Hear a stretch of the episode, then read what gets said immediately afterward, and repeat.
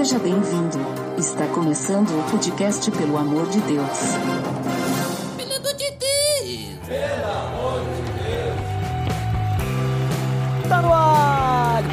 Podcast, pelo amor de Deus, eu sou Ed The Drummer e hoje nós vamos falar de um assunto que envolve toda a igreja e por isso estou com pessoas experts no assunto, ou quase isso. Primeiramente, direto do Teologueiros, Douglas Araújo. Que honra! Tô muito feliz por estar aqui gravando mais um episódio, pelo amor de Deus. Quem me conhece sabe que eu tô com um café aqui do lado já. Olha só, hein? Muito bem. Muito obrigado por ter aceito o convite de novo, né?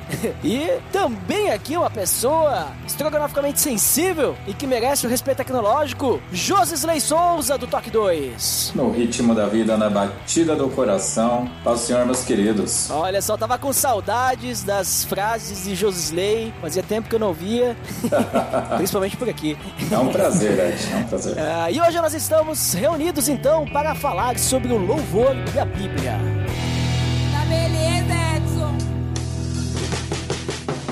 Você está escutando o podcast do site pelamordedeus.org.br, que vai ao ar sempre nas sextas-feiras, a cada 21 dias. Curta nossa fanpage em facebook.com.br oficialpadd. Também siga no Twitter através do arroba underline PADD. Ou entre em contato conosco através do e-mail contato arroba pelamordedeus.org.br.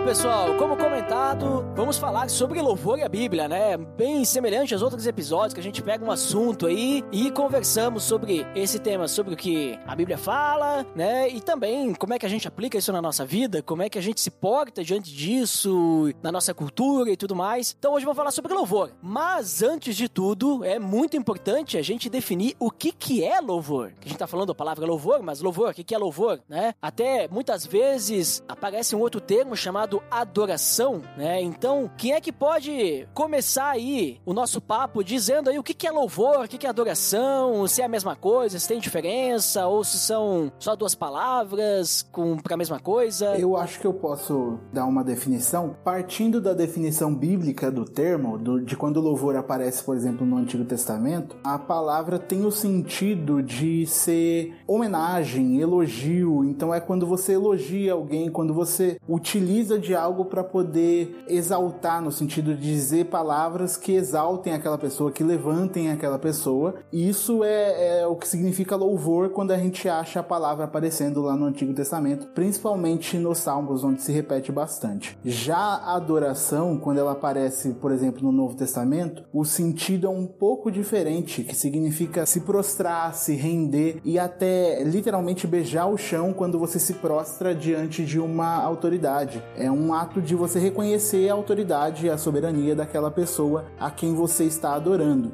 Então, entendendo o louvor como a maneira de elogiar as pessoas e a adoração como uma forma de se prostrar e de aceitar a autoridade de alguém, a gente entende que louvor é uma maneira que você usa para adorar. E quando a gente fala de música, normalmente que se confunde com a palavra louvor, música é uma maneira de você louvar. Então você utiliza a música para louvar e o louvor para adorar, que no sentido final cristão da palavra é, é você reconhecer a autoridade de Deus, você reconhecer a soberania dele, expressando isso da forma que você pode. E a maioria das pessoas faz isso usando a música, né? Uhum. Então deixa eu ver se eu entendi. Como tu falou que a música é uma das formas de louvor, quer dizer que a gente pode louvar, né? No caso, vamos falar aqui de Deus, porque o louvor pode se aplicar a qualquer coisa, né? Mas então vamos, vamos focar então especificamente em Deus. Podemos louvar a Deus de outras formas, então também? Exatamente. A gente pode usar a música para louvar, mas a gente pode louvar a Deus usando, por exemplo, poesia que foi a forma que às vezes Davi utiliza muito e até os apóstolos utilizam no Novo Testamento para poder falar sobre Deus. Eles escrevem de forma a glorificar a Deus, a louvar a Deus. Então você pode usar a música, ela é uma forma muito útil de se usar, mas você pode usar de qualquer outra forma, como por exemplo até uma pintura. Você pode fazer uma pintura que louve a Deus, porque você está usando daquilo para exaltar os atributos de Deus, para exaltar aquilo que ele é. Apesar das pessoas entenderem louvor muitas vezes como sendo só música é só uma das formas possíveis de se louvar a Deus. Tem muitas formas que você pode usar do seu corpo ou da sua vida, né, para louvar a Deus também. Uhum. E aí a parte da adoração, então, ela já é essa questão de se prostrar, reconhecer a autoridade e adoração. Quando a gente também fala de Novo Testamento, ela acaba virando, vamos dizer assim, um estilo de vida, né? Exatamente. O verdadeiro adorador é o que adora em espírito e em verdade, ou seja, todo o tempo, né? Exatamente. A adoração não é só um negócio que você faz, então agora eu vou adorar a Deus, né? Você vive em adoração, porque tudo que o cristão faz, ele faz para a glória de Deus, como Paulo fala pra gente. Uhum. Então, partindo desse princípio, a adoração não é só algo que você faz, mas é a forma pela qual você vive. Você vive para adorar, então você tenta fazer isso em tudo que você faz, inclusive no louvor quando você utiliza a música para isso. Ô Josisley, não sei se tu concorda com o que o Douglas trouxe para nós, caso sim ou não, não sei, a gente pode comentar, mas aí eu já vou puxar uma outra pergunta junto, que eu já ouvi pessoas dizendo assim, falando sobre músicas, ah, essa música é uma música de louvor, essa música é uma música de adoração. E qual que é a diferença? A música de louvor é uma música mais agitada, e a música de adoração é uma música mais calminha, sabe? Mais tranquila, sabe? É aquela coisa. Então essa aqui é uma música de adoração. O que que tu acha sobre, sobre esse pensamento? Tá certo? Não tem nada a ver? A pessoa não entendeu muito bem o que é louvor de adoração? O que que tu acha? Bom, eu, eu acho que aí vai muito do estado emocional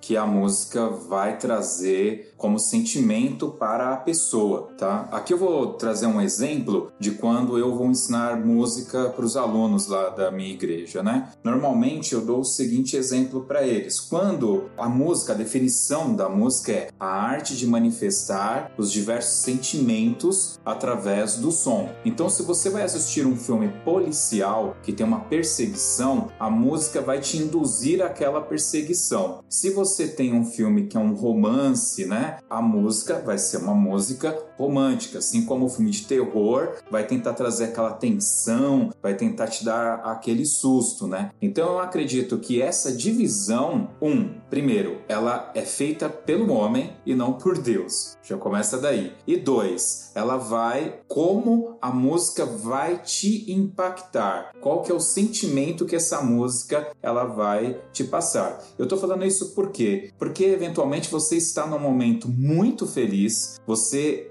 está louvando a Deus escutando uma música que eventualmente daria perfeitamente para você pular e dançar também, né? A gente tem até a passagem da Bíblia lá que, que Davi ele dança, né? Ele é criticado até, não me lembro agora por quem, mas acho que foi uma das esposas dele que critica ele, mas naquele momento ele pulou, dançou e eu quero acreditar que ele louvou e adorou a Deus naquele momento. Então, essa divisão, pessoalmente, para mim, ela não existe. O que existe é a forma como a música vai te impactar e como o seu estado de espírito ali, o, o, senti o seu sentimento, que é, é algo extremamente singelo e pessoal, ele vai se comunicar com Deus através daquela letra, através daquela melodia, daquela instrumentação, né? Daquele som que você está recebendo. Uhum, então deixa eu ver se eu entendi. Quer dizer que podemos ter a mesma música sendo cantada, ouvida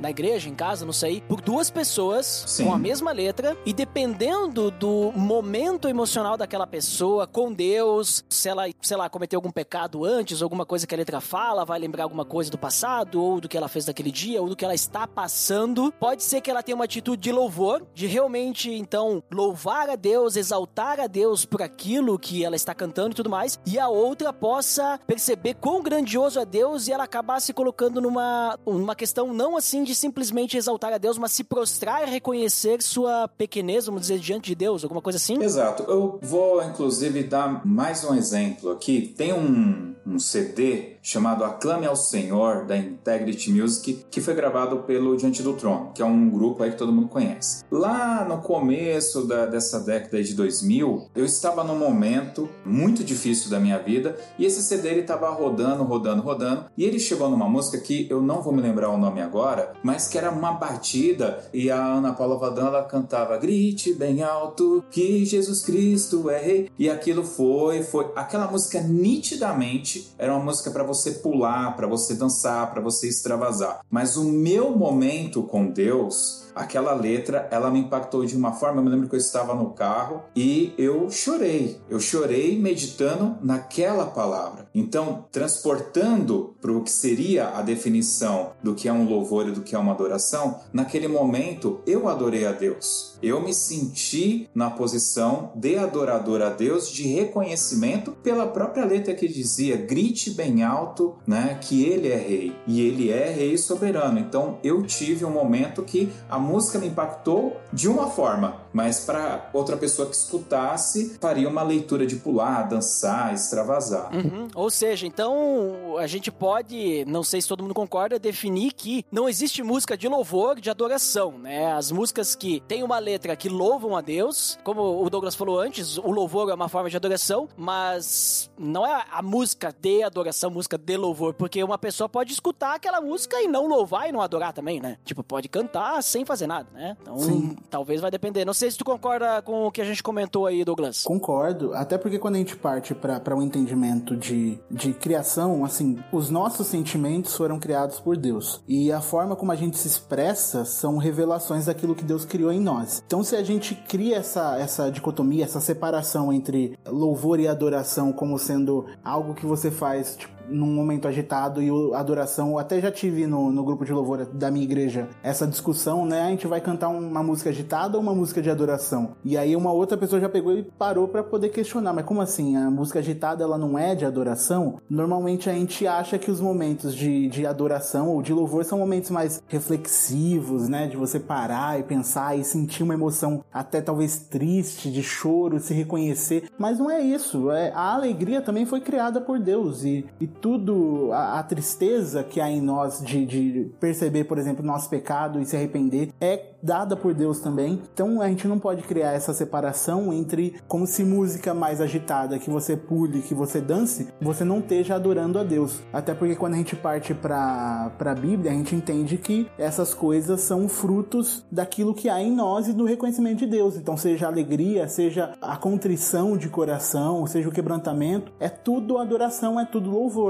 Se você faz com o sentido de entender quem Deus é e de reconhecer Ele, de exaltar Ele, é louvor, é adoração, independente do ritmo que você estiver usando naquele momento. Eu só gostaria de fazer aqui uma, uma pontuação, porque com certeza o- o- os meus amigos vão escutar. O Carlinhos, que toca saxofone aqui na igreja, eu coloquei no grupo esse questionamento e ele acabou respondendo só agora. E ele faz esse questionamento: quem que fez essa divisão entre o que é uma música de louvor e o que é uma música de adoração? É o próprio Deus ou foi o homem? Né? Aí a gente já, já meio que discutiu. Na minha concepção é o próprio homem, e aí eu vou acrescentar o seguinte: eu sou assembleiano, porém eu gosto bastante do Batista, por assim do eu gosto de igreja batista pra caramba. E, e eventualmente a gente vê, do ponto de vista do assembleiano, essa questão de igrejas que usam muito o louvor de ah, isso aí é da carne, tarará, tarará. Então eu fiquei, pô, mas eu acho que não é Deus que fez a divisão, acho que é muito mais o homem mesmo. Até o que o Douglas acabou de colocar também, né? Que o, o músico questionou, mas peraí, como assim essa música não é de louvor? Como assim essa música não é, não é de adoração? Então, eu concordo, inclusive, com a primeira definição, né? Do que, que é, o que significa o louvor, do que, do que significa a adoração. Eu acho que só essa questão do sentimento que a música vai proporcionar em você, ela eventualmente não se enquadra na primeira definição, tá?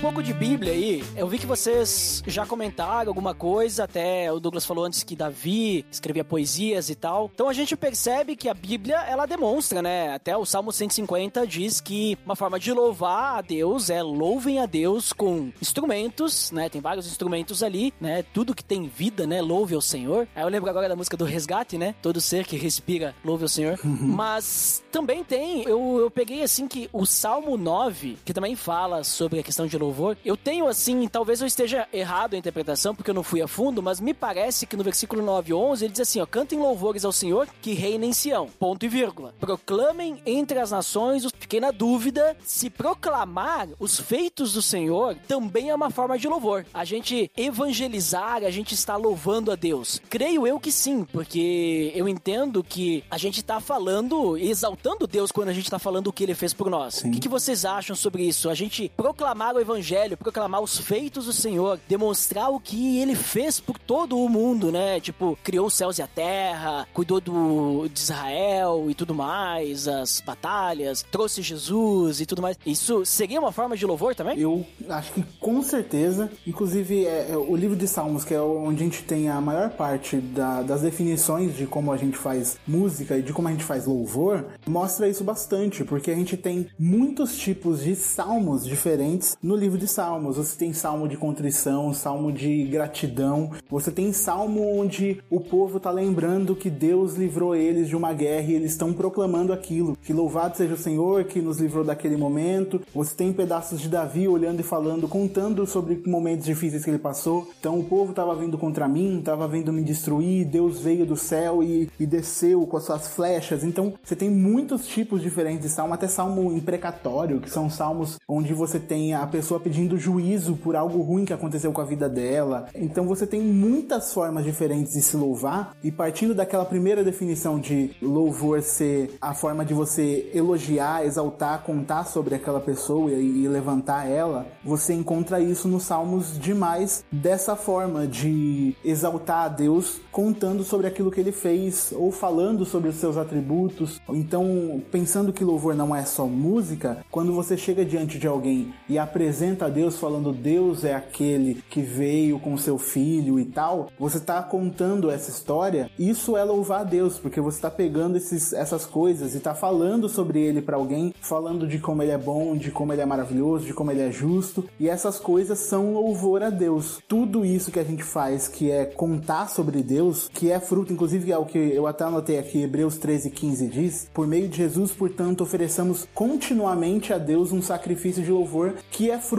de lábios que confessam o seu nome. Então, por meio de Jesus, através do conhecimento que a gente tem de Deus, que Jesus nos dá através do Espírito Santo, a gente oferece um sacrifício de louvor que ele não é em momentos, mas ele é contínuo e que é fruto de lábios que confessam o seu nome. Então é, é o que a gente faz, a gente fala sobre Deus, a gente conta sobre Deus e isso é o sacrifício de louvor que a gente oferece continuamente a ele, confessando quem ele é e o que ele fez e falando dos seus atributos. Legal. Muito interessante. Olha, eu tô aqui abrindo a minha mente aqui agora pra definições de louvor e tudo mais, né? Que muitas vezes a gente fica vivendo na igreja, né? E a gente fica só naquela coisa, né? Ah, louvar a Deus, sim, exaltar o nome de Deus. Vamos fazer uma oração para louvar a Deus. Vamos cantar as músicas e tudo mais. Só que a gente muitas vezes não reflete sobre isso porque fica vivendo aquela cultura, né? Mas eu pergunto pra ti, Josley, quais motivos a gente tem pra louvar a Deus? Digamos assim, vamos louvar exaltar a Deus, mas qual motivação nós temos, assim, que... é, A pergunta parece assim meio óbvia, mas acho que é importante a gente falar.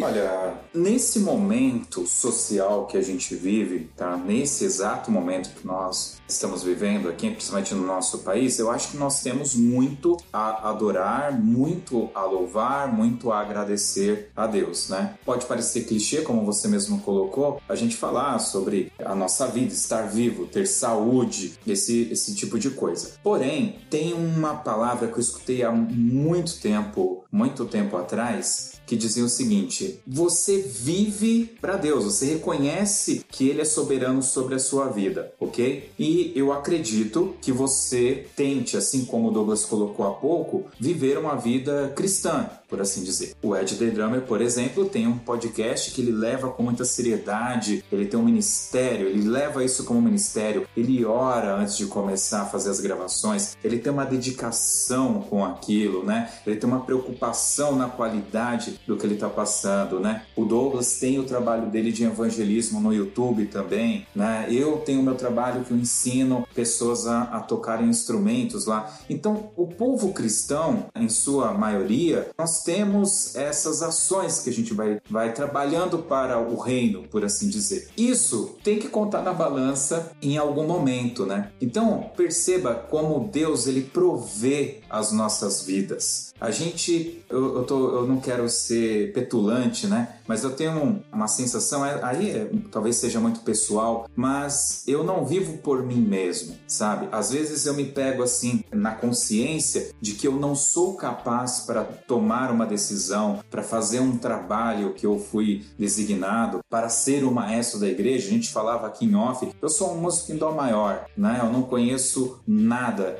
de música, mas sim conseguimos lá fazer aquela banda tudo. Então, quem que provê essa capacidade pra gente? Na minha leitura, Deus. Então, isso me basta para louvá-lo, para adorá-lo, né? E para cada dia da minha vida dar testemunho disso, com palavras e com ações. Né? Basicamente, eu estou repetindo o que o Douglas falou, mas é isso. Então, eu acho que nós temos sim muito a adorá-lo, a louvá-lo, a agradecê-lo pelo dia a dia. Basta você reconhecer. É que às vezes, assim, a gente vai falar isso para alguém que não vive o evangelho e eventualmente não tem os valores do evangelho, né, na sua vida, então a pessoa não vai entender isso, né? Mas para quem vive o evangelho, eu acho que essa noção de adoração, reconhecimento e louvor, eles são muito claros pra gente. Talvez difíceis para serem colocados em palavras, mas no dia a dia você sabe que Deus está contigo, você sabe que você é dependente dele. Por mais inteligente ou rico que você seja, você sente, é indescritível, é difícil de colocar em palavras, né? Então eu creio que sim, Ed e Douglas, a gente tem no nosso dia a dia motivos de sobra para adorá-lo e agradecê-lo. Amém. Eu acho que o Josisley entrou num, num ponto muito bom, assim, muito certeiro, de tratar o louvor não como algo que a gente é obrigado ou que a gente precisa fazer, mas sim como um presente que só os cristãos conseguem ter. O louvor foi dado pra gente por Deus como um presente. Então só o cristão consegue louvar a Deus porque só o cristão consegue entender quem Deus é. A revelação de quem Deus é e do que ele faz é dada pelo Espírito Santo no nosso coração, de modo que a gente consegue entender essa revelação e consegue louvar a Deus pelos seus atributos, pelos seus feitos, por tudo que ele faz em nós. Mas um não crente, ele não consegue entender, porque para ele não faz sentido aqueles atributos de Deus e ele não conhece aquilo que Deus fez por nós. Então, entender que o louvor é um presente muda a nossa forma de fazer isso, porque a gente não faz como quem é obrigado. Eu tenho que ir para a igreja para ir louvar o Deus. Não, eu vivo para adorar a Deus, porque isso é um presente que ele me deu. Eu até às vezes uso um exemplo para as pessoas quando eu falo sobre isso, de que um marido que vai lá e escreve uma música para a esposa dele, ele vai escrever do que a esposa dele faz ele sentir, ele vai escrever dos atributos de como ele acha ela linda, de como ele acha ela cuidadosa, de como ele ama tudo que o coração dele sente. E quando uma outra pessoa pega essa mesma letra para poder ouvir ou ler, para aquela pessoa aquilo não vai fazer sentido, ela não vai entender aqueles atributos, não vai ter o mesmo significado, a mesma paixão, o mesmo amor. Da mesma forma, um não crente, quando ele pega uma música, ele pode achar bonito como a gente fala, como a gente expressa, mas aquilo não vai ter aquele sentido espiritual no coração porque ele não consegue entender essa revelação. Então a gente entende que louvar a Deus e falar dos seus atributos, falar daquilo que ele faz em nós, falar daquilo que ele é para nós, é um presente maravilhoso que a gente recebe de Deus e que a gente executa com carinho porque ele nos deu esse presente que é o de conhecer e de fazê-lo conhecido através do louvor.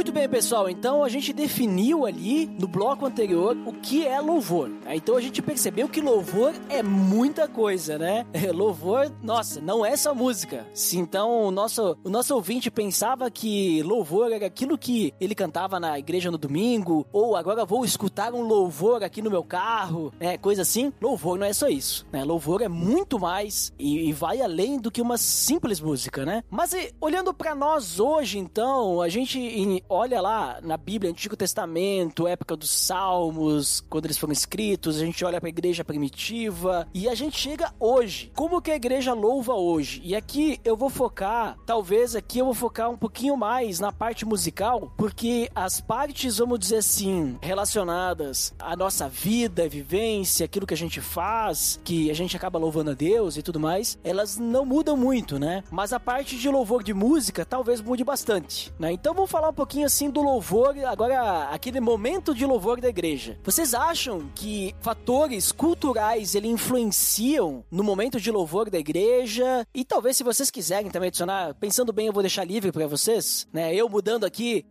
no meio aqui das minhas, minhas palavras, se fatores culturais influenciam também em outros em outras áreas de como a gente louva hoje em dia, né? Então, o que, que vocês percebem isso? Porque eu acredito que influencia muito, porque talvez a forma como eu louvo aqui na Serra Gaúcha seja bem diferente como vocês louvam aí na, na cidade de vocês, dependendo, né, a região. O que, que vocês acham? Com certeza, Ed. Eu vou, vou colocar aqui uma data para vocês, para quem quiser se aprofundar, depois dar uma procurada. 1997, eu estou lá na faculdade e a professora manda fazer uma redação de uma matéria da revista Veja, se não me engano. E a, o título da redação era A Roda. E eu fui o único da sala tirei 10. Por quê? Porque ela entregou a cópia da, da, da, da matéria e eram duas folhas só que era a folha central da revista. Então ela aberta, você lia a matéria inteira. A roda global se tratava do globa, do, da globalização, tá? Em 97. Então a gente está falando de globalização, tá ok? E todo mundo fez a redação com um título A Roda e eu cheguei lá entreguei uma redação com o título A Roda Global. Então ela me deu meio ponto a, a, a mais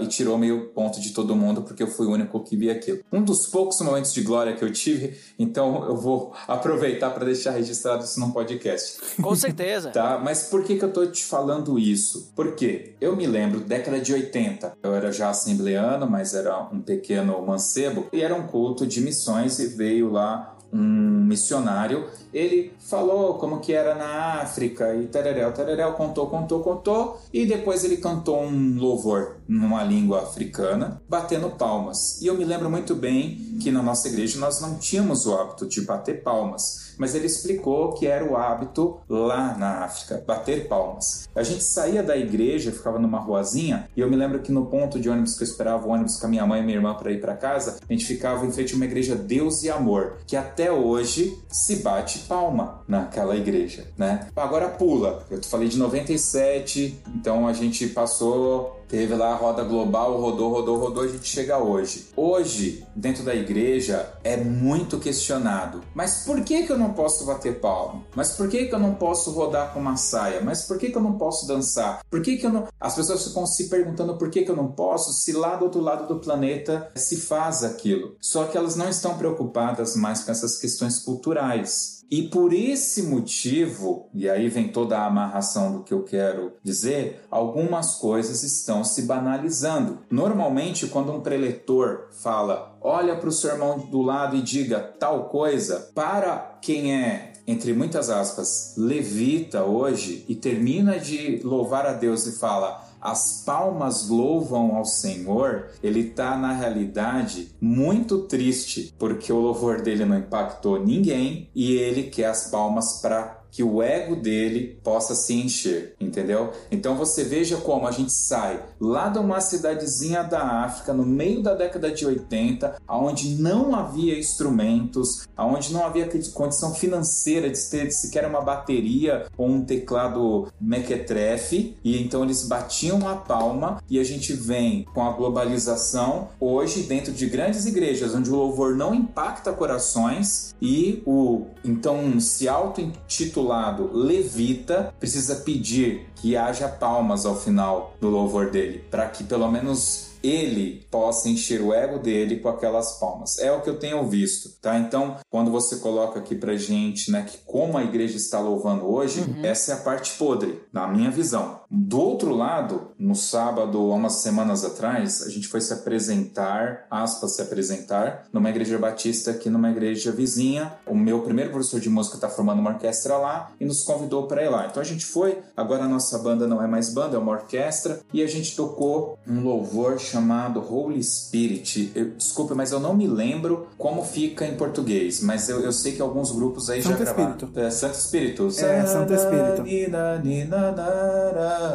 Santo Espírito. Batista, igreja, nós somos assembleanos. E a banda tá lá tocando tal. E esse hino, quem regeu foi o outro maestro. Eu, eu sentei para tocar, então eu consegui enxergar a igreja inteira. A moça que estava na porta, ela dançou o hino inteiro, cara. Ela dançou. E esse hino, ele não teve uma letra, porque nós somos orquestras, nós tocamos, né? Nós não cantamos, né? Pois ela dançou do começo até o final. O maestro não viu, obviamente alguns músicos podem ter prestado atenção naquilo e, e observaram aquilo e tal. E aí é onde eu falo, como a igreja está louvando, eu não tenho como acessar o coração daquela moça. Eu não sei o que ela sentiu ao ouvir, se ela reconheceu a melodia, se ela. Eu não sei. Eu sei que ela dançou, cara. É só o que eu consigo te falar. Eu não consigo acessar o verdadeiro sentimento dela. E por ser uma orquestra, não tem como e não tem cabimento o maestro virar para trás e falar: as palmas louvam o Senhor. Então, houveram palmas? Sim, houveram. Mas elas estavam lá, elas aconteciam lá. Não sei se é porque era batista, não sei se é porque era uma orquestra, eles não estavam acostumados com aquilo que normalmente se vê na televisão, eu não sei. Eu sei que as palmas fizeram parte dessa apresentação e desse culto. E teve uma moça dançando ali no fundo também. Para mim, a questão de, de, cultura é uma questão que às vezes eu, eu me vejo batendo demais nas redes sociais, aí até no canal, falando muito sobre isso, porque às vezes eu vejo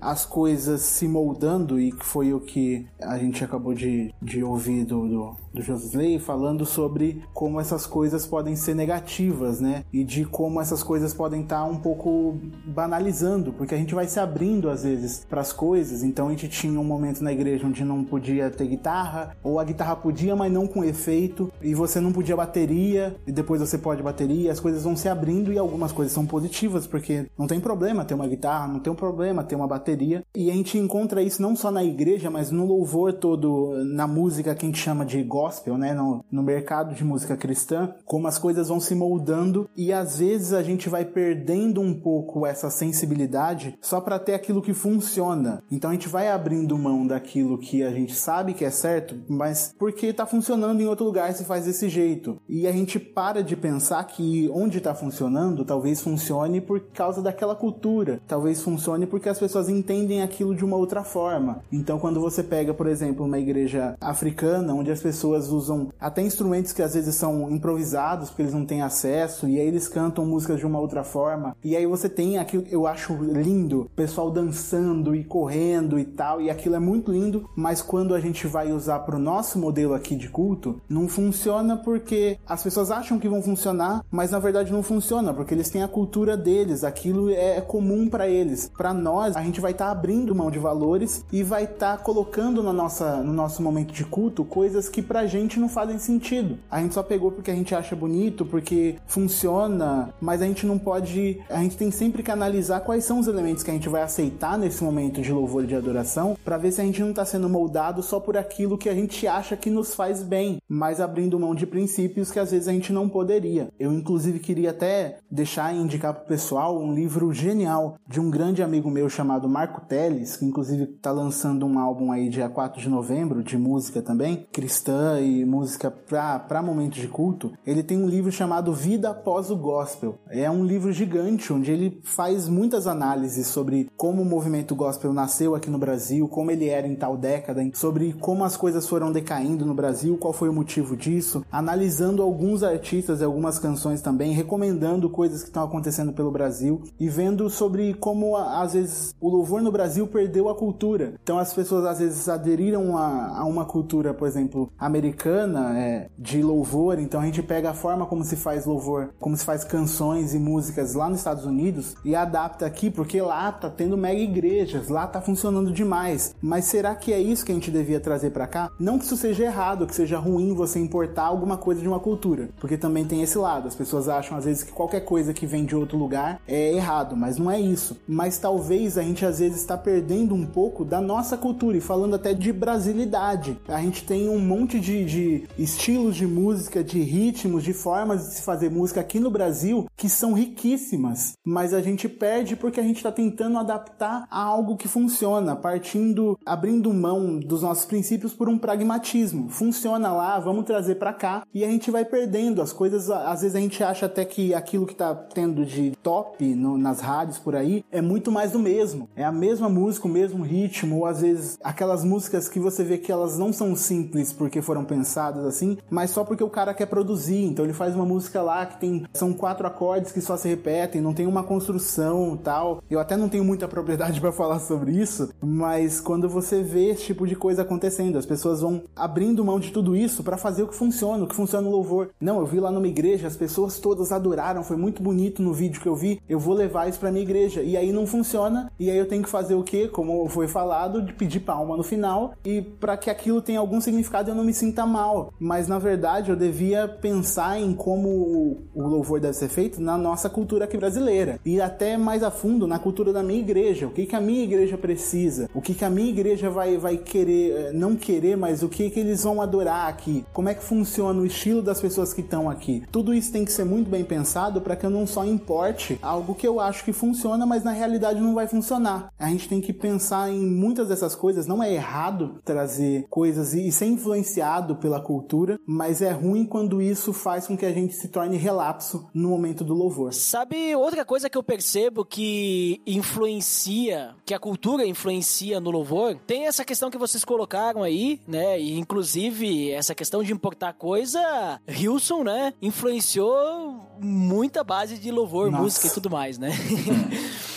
Principalmente pra jovem, né? Mas eu vejo que a cultura, ela também influencia, vamos dizer assim, no objetivo, na motivação. A motivação acho que não é a palavra, mas no propósito do louvor. E isso vai ser tanto na questão do louvor música, quanto outras formas de louvor. As pessoas, e entra aquilo que o José falou das palmas antes também, né? As pessoas, elas olham alguma coisa lá de fora, importam, ou até mesmo a cultura da região que elas estão, e elas passam a fazer aquilo por sua cultura e não com o propósito do louvor, né? Então vai, vai, vai se perdendo o propósito, né? Vamos pegar o exemplo da música. Tem, às vezes, assim, chega a ser preocupante, assim, uma igreja fazer um louvor muito bonito, muito bem feito, mas as pessoas, elas não estão louvando, elas estão assistindo. E isso é preocupante. Não vai acontecer, por exemplo, que nem a, a, a mulher lá na igreja que o Josley lá foi, foi tocar, com a orquestra, que tava sentindo aquela música lá e fazendo parte daquilo, né? Ela estava louvando junto. Mas daqui a pouco a pessoa vai ficar olhando, nossa, que legal, olha como eles tocam bem, né? Esse louvor aqui na minha igreja. E aí a pessoa deixa de louvar. E isso é uma questão cultural também. É uma questão cultural que eu vejo, assim, de fazer a coisa com excelência, fazer bem feito. A igreja é exigente de que o louvor seja bom e ela fica assistindo aquilo, porque aquilo alimenta, o ego alimenta algo nela e ela esquece que ela tá lá pra louvar também, né? Ela não tá lá pra assistir um louvor ou pra assistir uma bela apresentação. Ela tá lá pra, enquanto o grupo de louvor está fazendo o trabalho dele, vamos dizer assim, né? Que é tocar os instrumentos,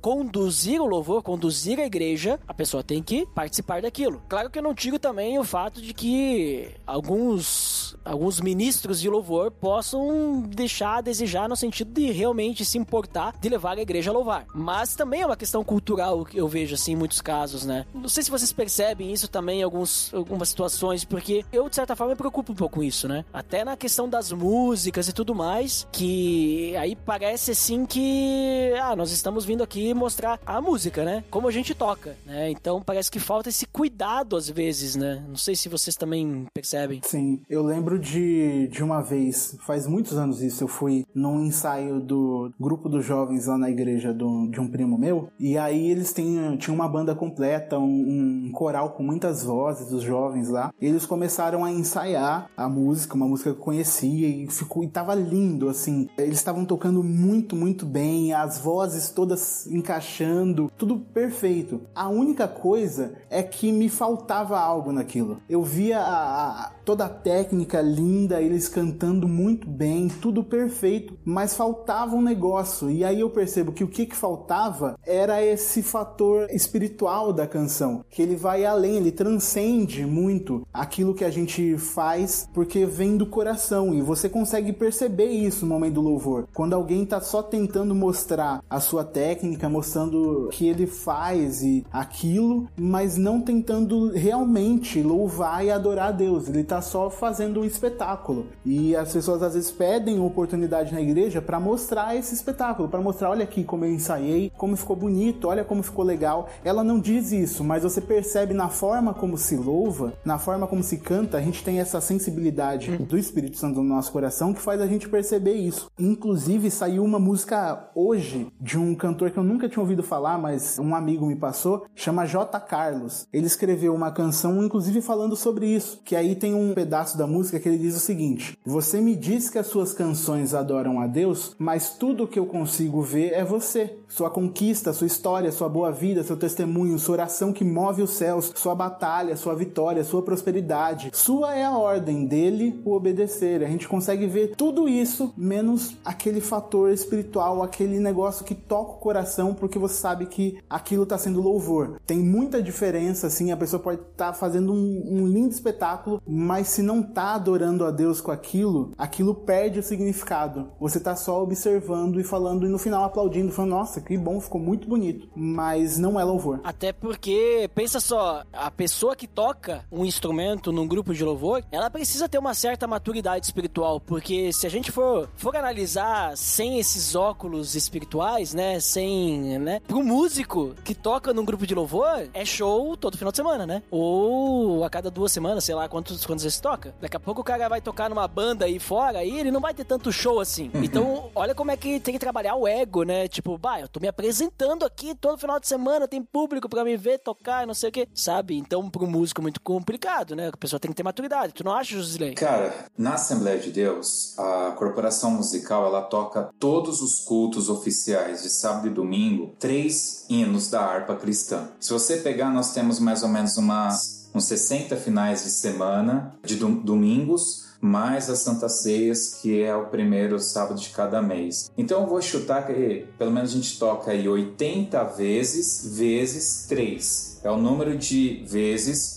que a banda toca um hino dentro da igreja. E eu tô falando do hino da harpa. Isso é o que vai acontecer. A gente vai tocar 80 vezes 3, é 240 hinos. Então, em um ano, a nossa banda aqui toca 240 hinos tá ok? A banda existe, no nosso caso aqui, há 15 anos. Vamos fazendo as contas aí. Mas aí, em setembro, tem a festa do ministério, que são três dias, e a gente toca três hinos com as irmãs do círculo de oração. Então são mais nove pra, hinos especiais com ela. Aí tem a festa da banda, que a gente vai tocar pelo menos mais seis músicas adicionais. E você vai ter a cantata de Natal, que normalmente uma cantata de Natal tem 10 músicas. A gente toca com o coral. Então isso é o que a nossa banda aqui na nossa igreja, no nosso contexto, toca. Existem maestros, amigos meus, que fazem, por exemplo, o culto de Páscoa. Então ele vai cantar, fazer uma cantata de Páscoa. Fora todos os convites que a gente recebe, que eu tenho por falta de dinheiro, mesmo a gente tem negado algumas alguns convites, mas se eu fosse atender a média de cinco convites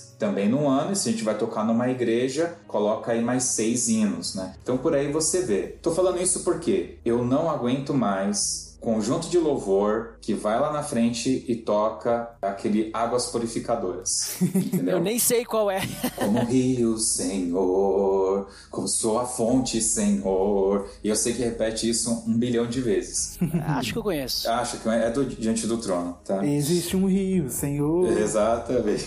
ah, meu Deus do céu, cara. E esse hino, ele, ele é bonito, eu já chorei muito cantando esse hino. Mas quando você é massacrado por isso, é muito complicado. E aí eu vou te dar um exemplo aqui de algo que aconteceu também nesse culto que eu comentei há pouco. A gente tocou um arranjo do um maestro chamado Durães. Quem for do meio de bandas e orquestras evangélicas vai saber de quem que eu estou falando. Ele tem um arranjo, ele é considerado um arranjador ultrapassado por causa do tipo de arranjo que ele faz, muito militarizado. Só que ele tem um arranjo do Via Dolorosa que é muito, muito lindo. O arranjo dele é muito bom e encaixa com a nossa banda. Então eu fui reger. Eu cheguei, o microfone estava ali, eu não precisei falar nada. Eu cheguei no microfone e falei assim: ó, há dois mil anos atrás, um homem morreu para que todo aquele que nele crê não pereça, mas tenha a vida eterna. Eu falei isso, me virei, a banda, a orquestra levantou os instrumentos e a gente entrou tocando o Via Dolorosa. Os mais novos que não conhecem é um louvor que fala pela Via Dolorosa,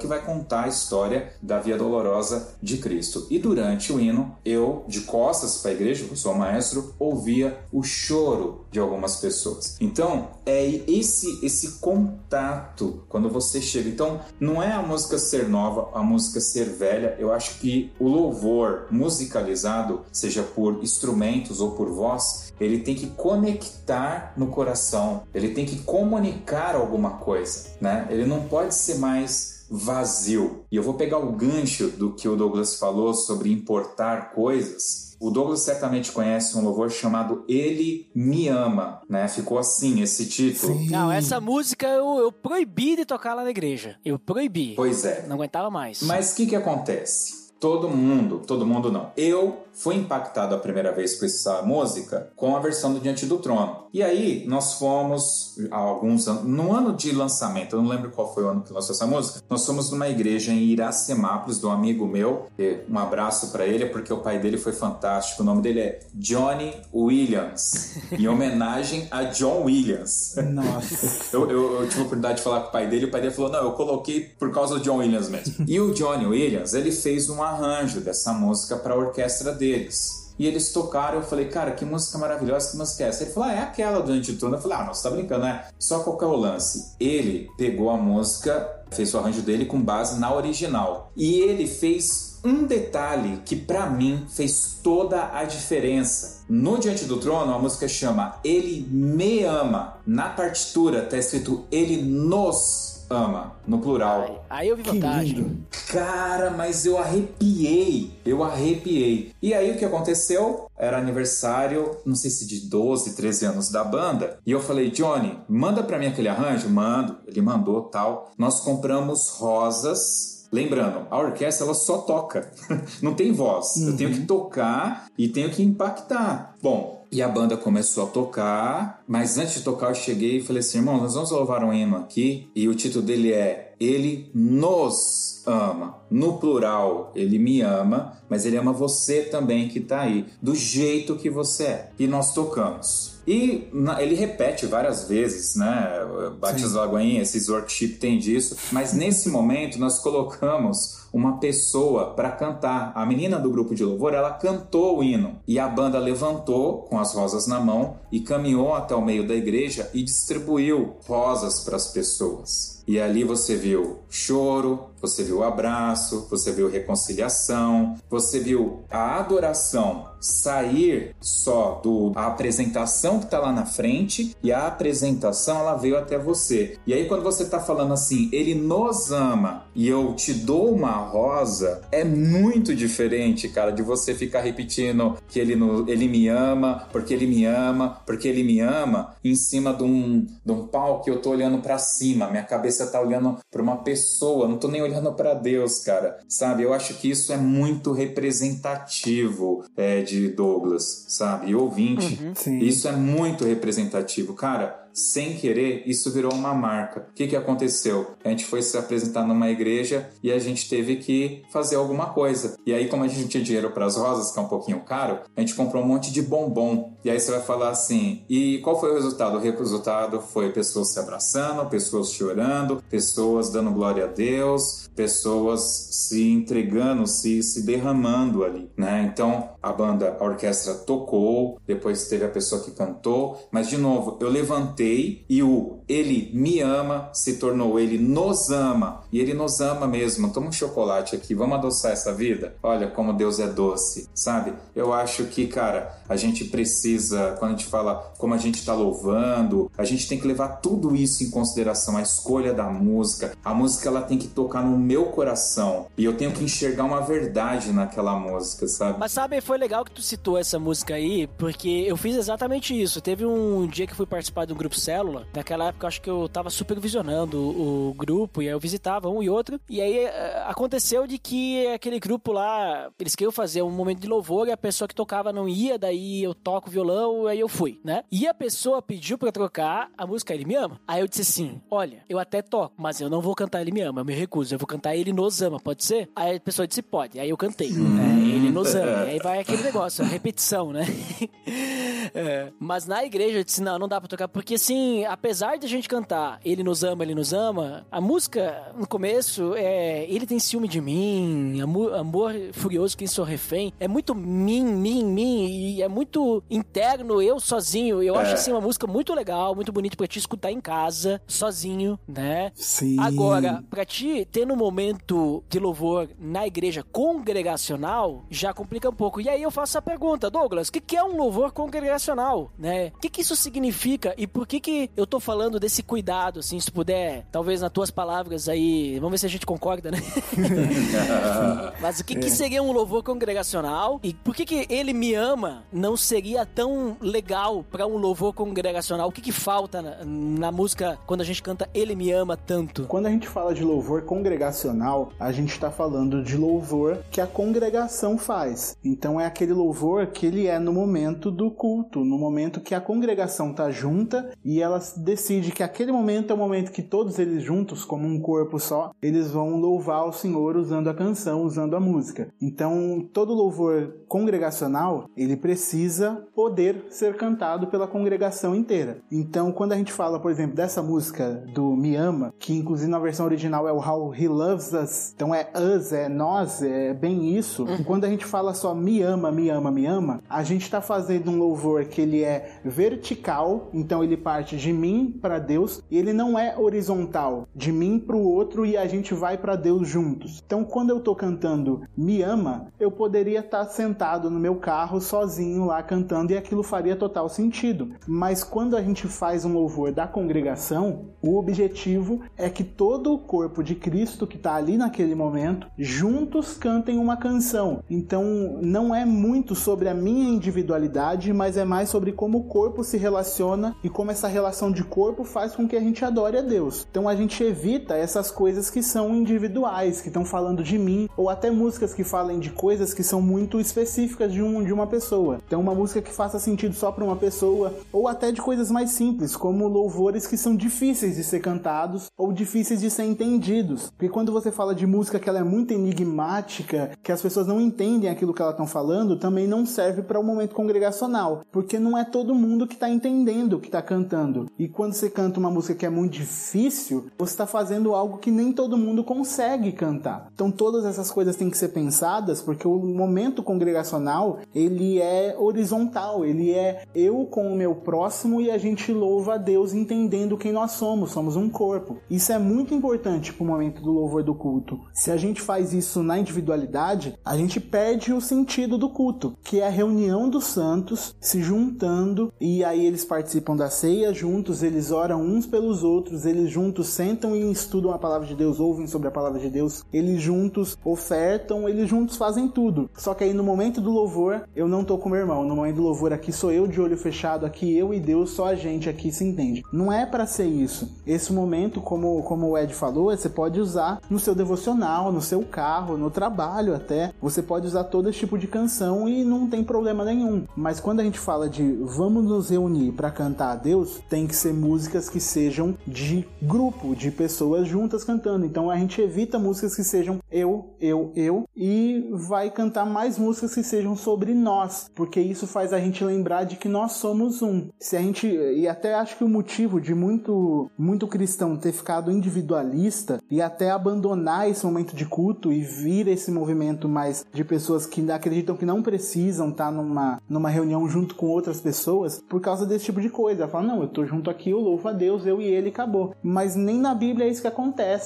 Quando Paulo vai falar sobre o louvor congregacional, ele fala que a gente cante uns aos outros salmos e é, cânticos e hinos espirituais. Então ele está falando de uns aos outros, de estar junto. A gente não pode perder esse sentido e o louvor congregacional tem que ser da congregação para Deus, ele não pode ser do indivíduo. Ele não parte do indivíduo, parte do grupo, do corpo inteiro. Uhum. É, até é interessante que tem outra música também que eu falei que a gente tinha que evitar lá na igreja, né? Que ela faz parte não das músicas que fala me ama e tal, né? Nesse tipo, mas é que não, ela não foca em Deus, mas foca no homem, que é aquela quero que valorize. Não sei se vocês conhecem. Conheço. Que diz, você tem valor, o Espírito Santo se move em você. Ah, tá falando do Espírito Santo, ok, tudo bem. Mas só que a música é quero que valorize o que você tem, você é um ser, você é alguém, então é importante. Tipo assim, é muito focada em a pessoa, assim, sabe? E aí, nessa realidade, aconteceu, não sei se vocês já ouviram falar daquela música Raridade, do acho que é Anderson Freire. Aconteceu uma vez Isso. também de pedirem pra tocar essa música em grupo célula. Eu disse, mas nem pensar, né? É, é que nem eu pegar e tocar a música do Leonardo no grupo célula. Vamos louvar a Deus com música de, né, tipo de falando de um homem pra uma mulher e tal, sabe? Então tem que tomar cuidado assim com isso, porque é aquela coisa que eu falei antes. Tu perde o propósito do louvor. Eu estou louvando a Deus, eu estou louvando a mim mesmo, eu estou louvando, sei lá, outra pessoa. Não, eu tenho que louvar a Deus, beleza. Mas aí no momento do culto, celebração, eu vou louvar sozinho, eu vou louvar com outras pessoas. Ah, digamos, o grupo de louvor que vai tocar uma música que é cantada, vai só eles cantar e nós vamos ficar só olhando, ou nós vamos participar disso. Eu entendo a parte do Josilei ali que orquestra não tem voz, né, Josilei? Aí não tem o que fazer, né? o pessoal tem que participar de uma forma diferente, ou seja, apreciando aquilo e reconhecendo o talento que Deus deu para cada um daqueles músicos e quão, quão maravilhoso é isso, digamos assim, os instrumentos podem trazer música aos nossos ouvidos, né? E isso só é possível por causa de Deus. Então a gente pode louvar dessa forma, mas perceba que tem que ter esse entendimento, né? Eu achei legal que tu compartilhou antes, Josley, que tu sempre comenta alguma coisa sobre a música antes para preparar as pessoas a louvarem também, né? Mesmo que não vai ter voz, né? Vamos dizer assim. Sim.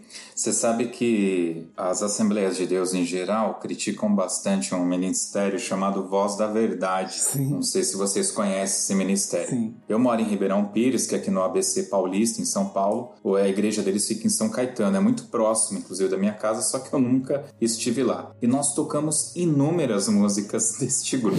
Teve um ano, eles tinham acabado de lançar um, DV, um CD de 30 anos. E a gente e vieram falar, pô, podia tocar o Rio Azul.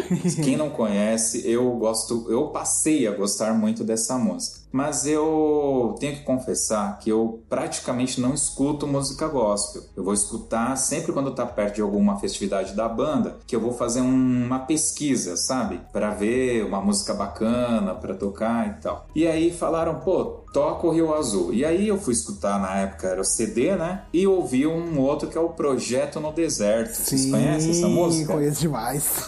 Eu tô por fora Então. desses, dessas músicas aí. Aquela do Diante do Trono lá, eu, eu, eu lembrei, porque a gente já tocou na igreja há muito tempo atrás. A gente não toca mais, mas aí depois eu lembrei, mas não sabia pelo nome. Mas depois que vocês cantaram um trechinho aí, até lembrei. Talvez essa aí, pelo nome, eu não conheça. Não, Não, sei o- como é que é a letra. O o projeto no deserto, basicamente, ele vai contando a história do povo hebreu passando pelo deserto, e aí o cara fala que a roupa não se consumia e tal, tal, tal. E aí ele tem uma frase meia controversa, porque não, não faz muito sentido, apesar de dar para entender a intenção, que ele fala que Deus é esse que está por perto, que, que fez, fez, o seu projeto, projeto, projeto no deserto. É, é, bem, é bem legal. Eu gosto da versão dos 30 anos, tá? Eu fui escutar uma versão mais antiga, não achei tão musicalmente legal. A letra é bem bacana. E o Rio Azul, ela é uma música que, cara, me fez chorar. Ela fala além do Rio Azul, as ruas são de ouro e de cristal. Ali, ali não há angústia, né? Ali tudo é paz, morte, choro, nunca mais. Nunca mais, né? Ele fala como vai ser o céu e tudo e tal. E aí o que aconteceu, né? De novo, pegando o seu gancho, não, não tem ninguém cantando, né? A ideia da orquestra é fazer sem ninguém cantando. Então eu peguei o microfone e a gente ia tocar as duas músicas já na sequência. Eu programei lá e falei assim: irmãos, quem quer ir além do Rio Azul? Aí todo mundo, eu, eu. eu falei, mas tem que passar pelo deserto. Aí. E aí a gente entrou tocando o projeto no deserto. E a música ela é muito reconhecível, né? O, assim, pelo menos aqui na nossa, no nosso ministério, aqui em Ribeirão Pires, o pessoal tal. Tanto que na época que a gente fez isso, várias igrejas chamaram a gente para tocar num culto e tal, e perguntavam: dá para você fazer? E o, o, Douglas, eu já vi que ele conhece, você se lembra que lá no final do projeto deserto faz tarará, tarará, e o pastor Sim. dá um grito, né? Tal. Sim. E eu implementei o grito também, cara. Eu gritava. Nossa. Como maestro, eu dava o grito, né? Glória! Só que eu gritava glória, né? Mano, aí o pessoal pirava também.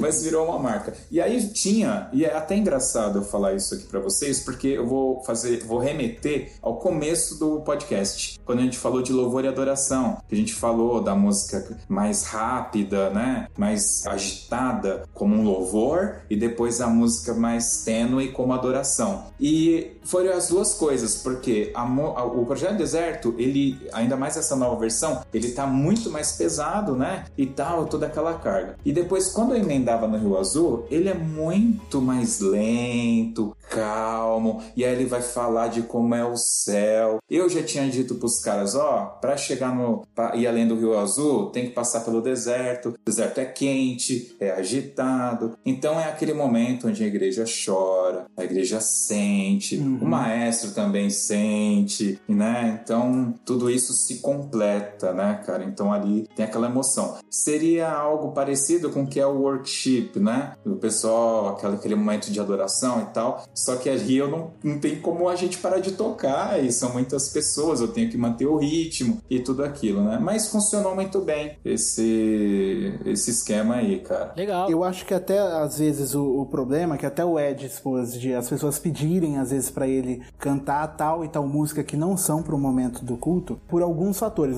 Um deles é que as pessoas às vezes não entendem o que, que é o propósito do momento do culto, e aí passando desse não entendimento, indo por esse não entendimento, elas partem a achar que aquilo que tem que ser cantado no culto é aquilo que eu gosto. Então a gente pega às vezes músicas que no nosso momento de devocional, no nosso momento sozinho, elas nos fazem sentir muito bem, nos fazem chorar, nos fazem lembrar daquilo que Deus fez por nós e tudo mais. E a gente pega isso, aquela música nos faz sentir tão bem que a gente pensa, eu vou levar para o momento do culto, porque vai ser demais também, porque olha como eu me senti com isso. Mas a gente não pode partir dessa subjetividade de como a música me faz sentir e aí como ela me faz sentir bem ou como ela me faz sentir coisas legais, eu vou levá-la para o momento do culto. Não funciona assim, porque a gente não pode partir daquilo que a gente sente só. É claro que aquilo que a gente sente também influencia, claro, na escolha, mas não pode ser só isso, porque tem momentos na nossa vida que a gente simplesmente não sente. Tem momentos da nossa vida que a gente não sente que Deus está lá. Tem momentos da nossa vida que a gente não acha que Deus está ouvindo. E aí, nesses momentos, a gente não pode deixar de cantar. A gente tem que cantar sobre aquilo que nos faz lembrar. Então, se a gente parte só do que nos faz sentir, o momento do culto vira só sobre o que eu acho, só sobre o que eu sinto. E Deus não chamou a gente para cantar só aquilo que a gente sente. Deus chamou a gente para louvar sobre o que ele é. E isso é muito maior e muito mais profundo.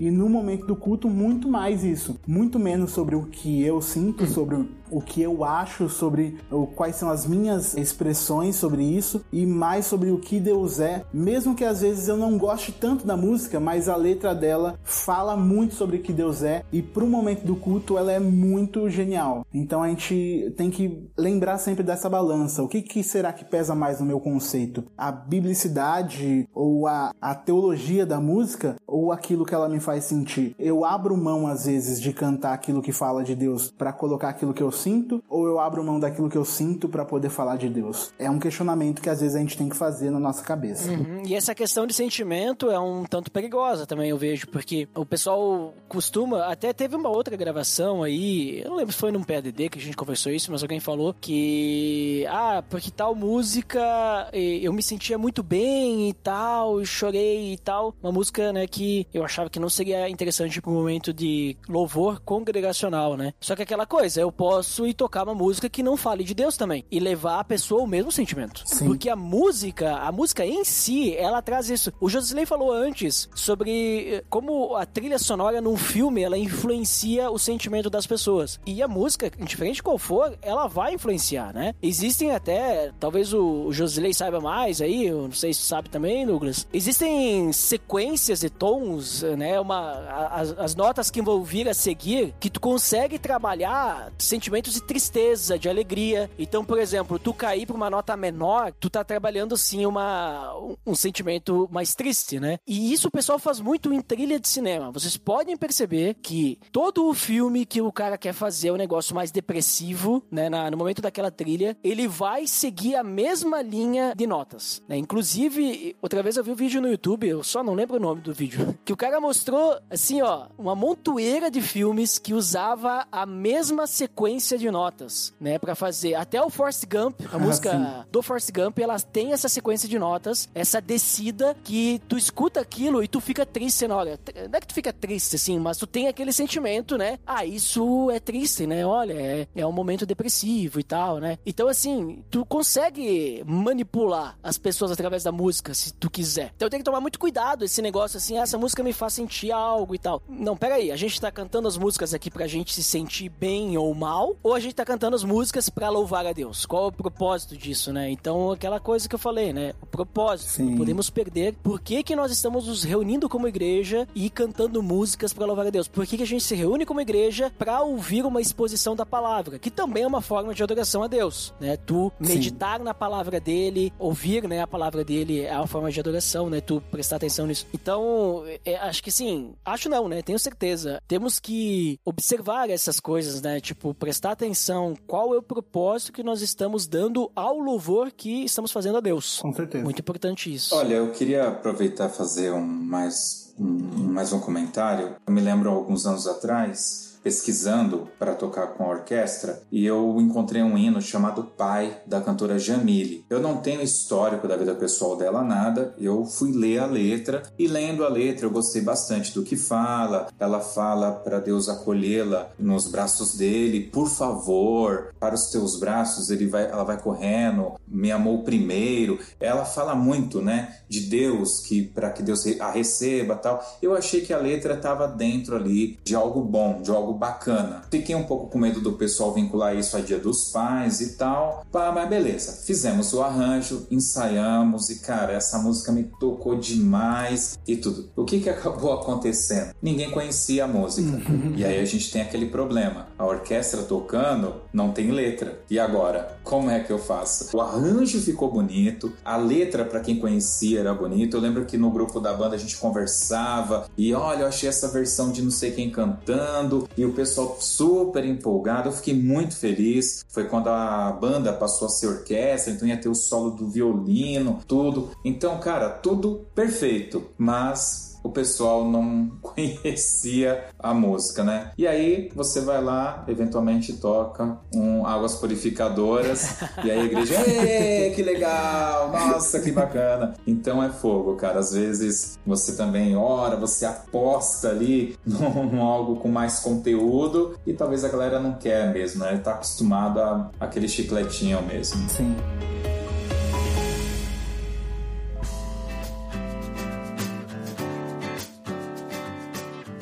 Pessoal, considerações finais, o que nós finalmente consideramos depois desse, desse longo papo sobre louvor, sobre adoração. Confesso para vocês aí que eu, assim, ó, meu conhecimento sobre louvor é, aumentou muito. Agregaram bastante aí essa conversa, essa conversa aqui, já saio dela diferente, né? Diferente de como cheguei. Aquela velha história, né? O jargão, né? Não, porque você tem que sair do culto diferente de como você entrou. Então, se isso aqui fosse um culto, tinha já surtido efeito, né? Porque saio com pensamentos novos, diferentes também e positivos, né? Agregou, né? Então, Josisley, vou te chamar primeiro aí. Deixe aí suas considerações finais e depois também já comenta aí pro pessoal onde é que eles podem te encontrar. Legal. Bom, eu acho que o louvor, a adoração, seja ela cantada, tocada, seja ela expressa por voz, seja ela expressa por ações, ela efetivamente tem que transparecer uma verdade, tá? Então, eu acho que a minha palavra, não é o caso aqui, tem um outro amigo nosso que tem um, um podcast que ele sempre pede uma hashtag, a minha hashtag aqui seria verdade. A adoração e o louvor tem que estar carregada de verdade, senão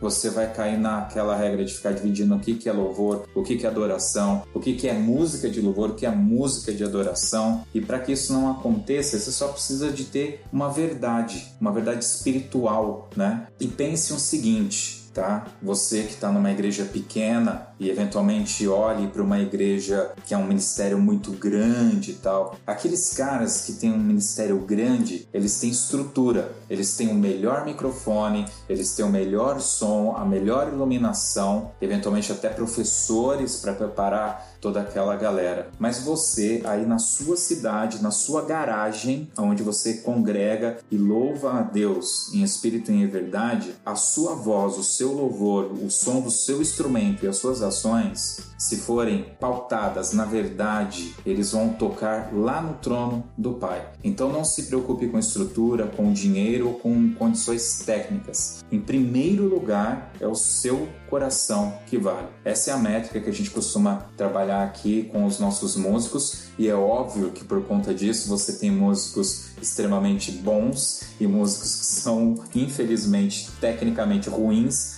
mas que quando tocam sentem a presença de Deus. Então essa é a métrica que eu minha mensagem assim para quem está escutando a gente, tá? E da onde que vocês podem escutar mais o Toque 2 lá, escutar um pouco das nossas peripécias sobre bandas e fanfarras, se você já tocou numa banda, numa fanfarra, quer ouvir falar, poxa, existe isso ainda no Brasil? Sim, existe. Mas como você eventualmente que está ouvindo esse podcast, tem uma formação cristã, eu vou dar uma dica. Nós temos o podcast de número 59, então você vai entrar em Toque Toque 2, T-O-Q-U-E 2, número 2.com.br barra toque 59 em número e vai escutar o podcast que nós fizemos sobre a música Flight of Valor, que é do compositor James Swearing. Na outra vez que eu estive aqui, viu, o Ed, eu indiquei uma música chamada Novena, é, é do mesmo compositor, tá? Uhum. Esse podcast ele é diferente, diferente do que normalmente a gente faz, porque eu faço um storytelling contando a história dessa música, que envolve um louvor que se chama Estou Feliz com Jesus. Quem puder é, é, ir atrás desse louvor, é um louvor lindo. Então eu conto a história desse louvor, conto um pouco da história do desastre do 11 de setembro e o que essas duas músicas têm a ver com o título do podcast que é Flight of Valor, tá? Então fica aqui minha indicação, eu acho que vai muito de encontro com esse programa aí. É isso. Então tá, então link no post aí do Talk 2 e que também delícia. do episódio 59. E muito obrigado, Josley, por trazer todo o seu conhecimento maestrístico, né? Um conhecimento estrogonoficamente sensível, um conhecimento inoxidável, ou seja, que tem brilho, né? Ah, e uma pessoa também cosmoperipatéica, uma pessoa helicopterizada, Douglas Araújo, deixe aí suas considerações finais, por favor, e também depois diz onde é que o pessoal te acha. Claro. Gente, o meu, meu clamor, acho que da minha vida toda, eu, eu vou escrever isso na minha lápide. Estudem, conheçam, pesquisem, é, critiquem. Então, quando se fala sobre louvor, sobre música no culto, analisa as letras que você está cantando, analisa segundo a palavra e olha lá, vê se aquilo que ela está dizendo realmente é verdade. Se os bereanos faziam isso com as pregações do apóstolo Paulo, quem somos nós para deixar de fazer com as músicas que são lançadas por aí? Então faça isso, analise as letras, pense nisso, critique e faça esse trabalho, porque você só consegue louvar aquilo que você conhece. Então conhecer a Deus, partir para o conhecimento de Deus, vai tornar o seu louvor muito mais profundo, cada vez mais profundo, porque conforme você conhece mais dele, mais você tem a louvar sobre ele, sobre seus atributos. Então vá para o conhecimento sem medo. Você não vai perder a sua fé, você não vai ficar frio e nada disso. Vai te fazer conhecer mais o objeto da sua adoração e o motivo pelo qual você vive. Então conheça, parta para o conhecimento, que isso vai tornar o seu louvor muito mais significativo. Você pode encontrar o meu trabalho, o trabalho da equipe do Teologueiros no YouTube principalmente. A gente tem live toda quarta e sábado aí, umas duas horas respondendo perguntas sobre teologia. E também você pode encontrar a gente no podcast que tá voltando, já deve ter voltado quando esse podcast saiu. Você pode ir lá, podcast do Teologueiros no Spotify, onde a gente tem um papo mais descontraído, às vezes contando histórias sobre a nossa vida, às vezes comentando alguns assuntos muito interessantes também sobre cristianismo, sobre teologia. Então vá lá, se inscreva no canal, no Spotify, procura. E de indicação eu quero deixar para vocês duas coisas aqui. A primeira delas é uma música que chama Proto Evangelho do meu grande amigo Marco Teles, que eu já citei uma vez aqui nesse podcast. Você ouve lá Proto Evangelho do Marco Teles e é uma música genial assim, sobre é um exemplo sobre como você pode escrever uma verdade bíblica e cantar e como aquilo te faz sentir e se derramar em choro e ainda é uma verdade bíblica sendo cantada, um louvor ótimo para um momento do culto também. Você pode procurar isso daí. E além disso, uma outra indicação é o Coletivo Candeeiro. Você pode procurar no Instagram aí o pessoal do Coletivo Candeeiro. É um grupo que se juntou para fazer música brasileira, cristã, para o culto e também para o momento devocional. Você tem todo tipo de ritmo brasileiro, você tem uns negócios muito maluco, desde músicas que a gente está mais acostumado a coisas que a gente nunca ouve normalmente no culto, mas é muito bom. Tem um monte de artistas entrando nesse grupo e produzindo música bíblica, cristocêntrica para o momento do culto. Então fica aí minha indicação e meu muito obrigado por participar mais uma vez desse podcast que eu amo tanto. Show. Esses caras aí tem estilo gauchesco também nas músicas deles? Tem tudo, cara, tem tudo, tudo, tudo, é genial. Não, mas a pergunta é se tem gauchesco. Eu quero provar um ponto. Eu acho que tem, eu não sei se tem gauchesco, eu não sei, mas deve ter. Ah, não, porque se não tem, faz sentido, né? Porque tu falou só música brasileira, né? Eu não poderia perder a piada. Mas muito obrigado, Douglas Araújo. E link no post. Esse aí, do, de todos esses aí. Vai ter todos. Todos esses que tu citou aí também. E muito obrigado também por fazer parte aqui do nosso podcast, né? Dando aí toda a sua sapiência tunada de uma forma mítica, conversando conosco aqui, né? Mas eu também quero deixar minhas considerações finais, que basicamente é concordar com o que vocês falaram já, mas aquilo que eu já falei antes também, né? Vamos prestar sempre atenção se. Às vezes até nem prestar atenção, mas fazer uma autorreflexão, né? Estamos seguindo o propósito do que é o louvor, né? Estamos realmente louvando ou estamos nos momentos de louvor ou nas situações que seriam situações de louvor, estamos ali de corpo presente ou fazendo aquilo por outros motivos, com outras intenções, querendo algo em troca, buscando aplausos, né? Não sei. Que a gente possa refletir, né? Se a gente realmente está louvando a Deus, né? Nesses diversos momentos, né? Porque porque a gente tem muitos motivos para louvar a Deus, que nem o Josilei falou lá no primeiro bloco ainda, né? Então que a gente realmente possa lembrar, né? O que, que Deus fez por nós, o que Ele faz diariamente e louvar de verdade. Então é isso, pessoal. Para quem fica pra área de feedback, até daqui a pouquinho. Para quem não fica, então até o próximo episódio. Até mais! Atenção, você está entrando na área de feedback. Fique ligado.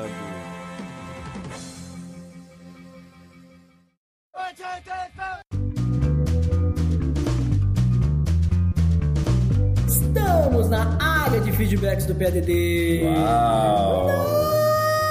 Fantástico, Dandeco, eu e você aqui mais uma vez. É, você sempre afinado. Sempre nas gambiarrísticas aqui, quem vê só sabe, quem não vê não sabe. Bastidores. Olha só, e vale lembrar, Dandeco, o nosso filho. Para, pelo amor de Deus.org.br barra feed barra podcast. E você também pode assinar no iTunes e nos avaliar deixando as estrelinhas, como sempre, acessando pelo amor de Deus.org.br barra iTunes ou pesquisando por PDD ou pelo amor de Deus. Também pesquisa lá no Spotify, no Deezer e qualquer agregador aí que você tenha no seu celular, você vai nos achar. Google Podcast, podcast da Apple, iTunes, tudo mais. Andeco, essa velocidade é porque hoje nós vamos falar sobre os feedbacks do episódio anterior, foi liberdade de religião. É, e quem foi o primeiro foi ele, o Denis Cruz. Opa, que que o Denis Cruz, o nosso nobre amigo e ouvinte lá de Manaus, falou para nós. Fala Ed, equipe do PDD. Acabei de pegar uma ponte aérea entre Curitiba e Manaus e vim ouvindo mais esse episódio. O programa sobre o Shockwave fez uma abordagem bem forte sobre o assunto, mas a experiência dos convidados deu uma reforçada. Realmente não fazemos ideia do nível de liberdade que temos e nem muito menos como cuidar melhor dessa liberdade e do nosso tempo. Só lembro do hino que diz: O que é que eu vou fazer com essa tal liberdade? Ah, vou te interromper, Dandeco, por causa que quando eu estava fazendo a pauta desse episódio, já estava pensando, né? O que, que eu vou fazer com essa tal liberdade? Ah, você já estava com a caixinha de fósforo na mão. é, já, mas continue, por favor. Brincadeiras à parte, fato é que a gente precisa demonstrar o evangelho com palavras sim e com atitudes de amor. Somos convocados para isso. Me emocionou a história contada pelo seu convidado e a experiência dele com crianças no campo missionário. A necessidade de fato delas, que são o elo mais frágil desse mundo tão violento e desigual. Enfim, moçada, mais esse programa pra conta. Parabéns pelas pautas bacanas. Tô sentindo falta dos comentadores oficiais. Cadê o povo? Ao grande abraços de Manaus. Mítico! Uma pessoa sensamental esse Denis Cruz. Um feedback gigante, né, Dandeco? É, cheguei a salivar. Um feedback de garbo e elegância. E eu também, eu também fiquei muito emocionado naquela parte que ele falou das crianças, né? Essa necessidade de afeto realmente é tudo que o, o humano precisa, né? Muitas vezes a gente, a gente não dá bola, assim, né? Nós que vivemos né, aqui no Brasil, né? Porque a gente tá acostumado e a gente não dá valor pro que tem, né, Dandeco? E a gente dá valor quando perde, né? Então por isso que isso, né, nos, nos emociona, né, Dandeco? Mas quem esteve aí também? Opa, Rebeca da Gama. Opa, Rebeca da Gama, que esteve nesse episódio. O que, que ela deixou de feedback aí? Foi uma grande alegria participar de mais um PRD sobre esse assunto que precisa sempre de reflexão. Muito obrigada pelo convite, Ed, e por convidar também o Osni, cuja participação e testemunhos me animaram. Que nosso bom pai continue te capacitando para tocar esse podcast e abençoar os ouvintes. Mítico! Muito obrigado, Rebeca da Gama. Aqui, faço aqui os agradecimentos de toda a equipe do PDD por participar também desse episódio, né? Por estar aí presente. E o Osni também, né? Foi muito legal, foi muito bom, foi muito bacana, mas não bacana de bacanal, né, Dandeco? Porque daí não é de Deus, né?